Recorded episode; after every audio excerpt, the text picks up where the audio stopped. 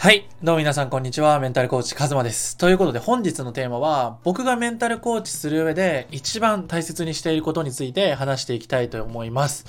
で、今日はね、あのー、コーチングの方が6時間ちょっとぶっ通しで今やってまして、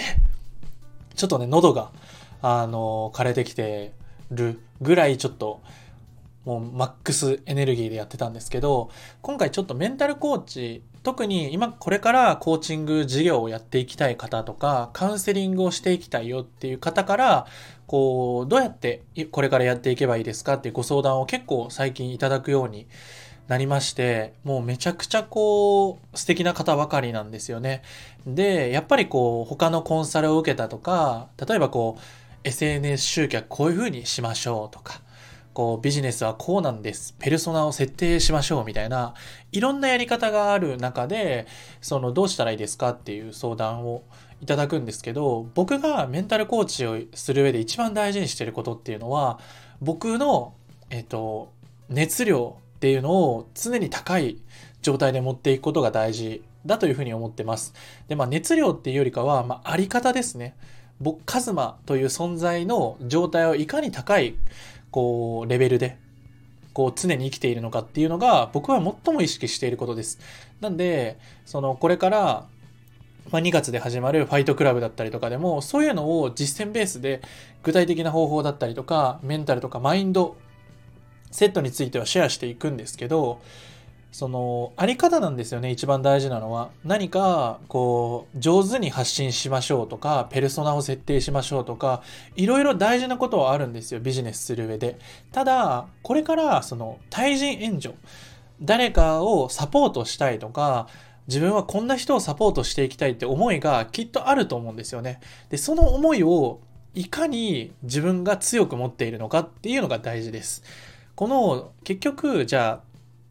よく僕が例え話をするのは、めちゃくちゃビジネススキルは高い。だけど、なんか、こう、なんだろうな。こう、あんまり寄り添ってくれないコーチか、そのビジネスとかは、まだ始めたばかりだけど、めちゃくちゃ熱量ある人やったら、熱量ある人のコーチを受けたいじゃないですか。単純に。だって、なんか、めちゃくちゃテンション低い人のやつをあんま受けたいって思わないと思うんですよね。自分がこれから一歩踏み出したいとか変わりたいとか、人生かけて挑戦していきたいと思った時に、じゃあどういう、どんな人のコーチングを受けたいかっていう、このあり方をぜひあの、考えてみるのが大事かなというふうに思います。で、じゃあ僕が実際に完璧にできてるかっていうと、まだ全然で、例えば今僕だったら、毎日朝起きた瞬間からどうエネルギーを高めようかっていうのを、こう分析してるわけですよね。睡眠の質とか、こう、例えば冷水シャワーとか、テストステロンとか、そういうのをどうやって高めていこうかっていう、こう、生活習慣みたいなことを今僕は取り組んではいるんですけど、その、結局でも一番大事なのは、自分がその熱量を高く持てる状態を作ってあげるっていう、その環境をプレゼントするっていうことが最も大事ですね。こ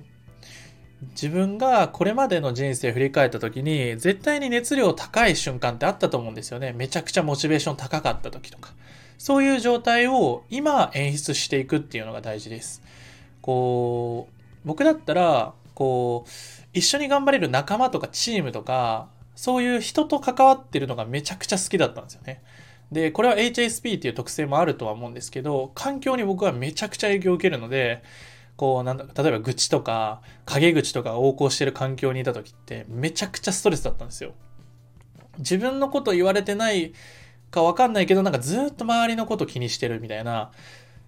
でも逆に挑戦するコミュニティとか、例えばコーチの方と出会ってから僕はめちゃくちゃ挑戦できるようになったんですよね。なぜかっていうと、その人のエネルギーとか考え方とか環境とかそういうものをバンバン受けるからです僕が吸収するのが。で、多分 HSP で悩んでる方とか、こう今、なんかこう、あんま合わない人と組んでるなっていう人だったら、多分環境を変えるのが一番早いです。その単純に合う合わないかの問題なので、その人が悪いとか、自分が悪いとか、そういうのではなくて、自分がエネルギー上がるような人と組むといいですね。で、そういう環境を自分で選んでいくっていうのがめちゃくちゃ大事です。この環境を選ぶっていうアクションをしてないから僕はしんどかったし、その一人でどうにか乗り越えようマインドとか、一人で全部やろ、やることが正しいマインドをずっと持ち続けると、本当に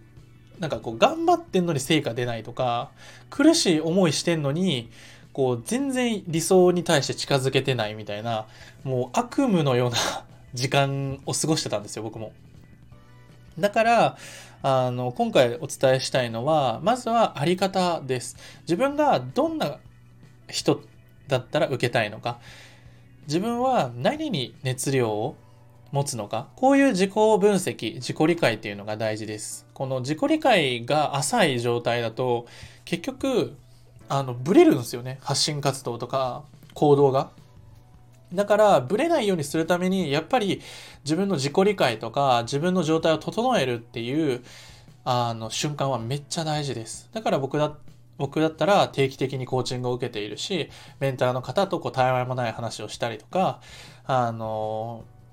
月に1回だったり2回は、こう奥さんと旅行行ったりとか、そういうふうに自分の中の幸せっていうのをちゃんと,、えーと、イメージして実行するっていうのが大事です。成果にとらわれると、そのあり方みたいなのを見失っちゃいます。売上がどうこうとか、そのフォロワー数がどうこうとか、ぶっちゃけどうでもいいんですよ。自分の熱量を持っているものを自分の世界観を通じて発信していけば、めちゃくちゃ楽しいし、やりたいことで、その、誰かを喜ばせながら自分の事業ができるっていうものを設計できるんですよ。僕はなんかこれからの時代、これが一番大事なんじゃないかなと思うんですよね。こう単純に売り上げが上がるとか、金めっちゃ欲しいみたいな人が減ってきて、どちらかというと自分の人生をかけて、これをやりたいとか、クエストしていきたいとか、挑戦していきたい。ドラクエのゲームみたいな感じですよね。自分のサクセスストーリーを作っていきたいっていう方がやっぱ多いと思うんですよね。だから、そのコーチングをするときも、その概念を入れてあげるといいです。こう、誰かをサポートしたいっていうのもちろんいいんだけど、自分自身がどうなりたいのかとか、自分がどういう人をサポートしたらどんな熱量が上がるのかとか自分の人生をかけてやりたいゲームをちゃんと自分の世界観を持ってやるっていうのは僕がクライアントの方にめちゃくちゃコーチングしている中でお伝えしてるんですよねだからこそ自分がどこに熱量上がるかっていうのを徹底的に自己分析してみてください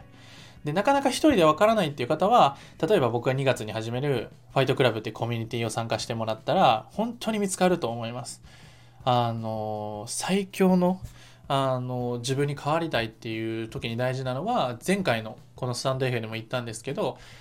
本気の一歩です。本気の一歩を踏み出せるかどうかで人生っていうのは変わります。是非、これから一歩踏み出したいなっていう方は、僕の公式 LINE 下の概要欄にあるので追加して聞いてみてください。是非感想だったりとかもお待ちしております。ということで本日の音声はこれで以上になります。ではまた。